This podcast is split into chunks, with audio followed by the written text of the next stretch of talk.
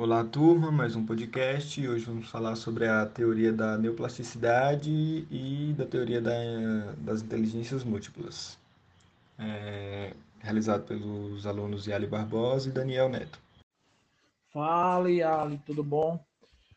É muito importante a gente tocar nesse assunto da neuroplasticidade e na teoria das múltiplas inteligências, principalmente voltado para a área da inclusão, porque a neuroplasticidade é nada mais é do que a capacidade que o sistema nervoso do ser humano nosso tem a capacidade de se modificar por estímulos.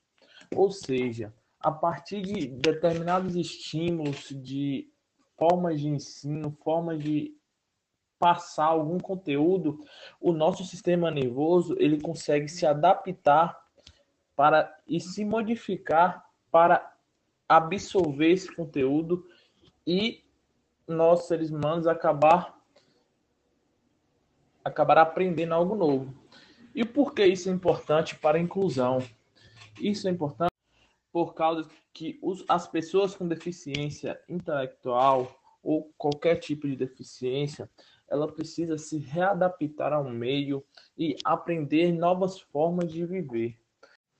E através desses estímulos, é, o sistema nervoso dessa pessoa acaba se adaptando à lesão dela, à deficiência, fazendo com que ela tenha uma adaptação melhor ao meio em que se vive. Agora, Yali, conta para nós aí um pouco a respeito das múltiplas inteligências. Agora vamos falar um pouco das teorias das inteligências múltiplas. Segundo Garvin, existem nove tipos de inteligência. Seria elas naturalista, linguística, musical, lógica, sinestésica, espacial, existencial, interpessoal e intrapessoal. Segundo ele, é, todos nós temos é, parte delas, né? Só que em algumas pessoas, é, algumas dessas inteligências se desenvolvem mais.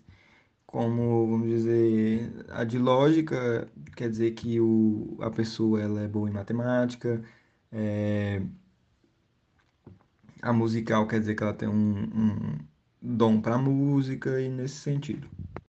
Agora, como forma de inclusão, né, utilizando essas 9, trazendo por meio da educação física, quando a gente apresentar um, uma aula de educação física, é, nós podemos, de certa forma, adaptar a aula para que possa trabalhar o máximo de inteligências possíveis para que possa é, não excluir né, os alunos e, e até mesmo causar desinteresse entre alguns já que nem todos têm as mesmas inteligências desenvolvidas da mesma maneira, então devemos propor um, um é, tipos de aula que possa interessar a todos os alunos.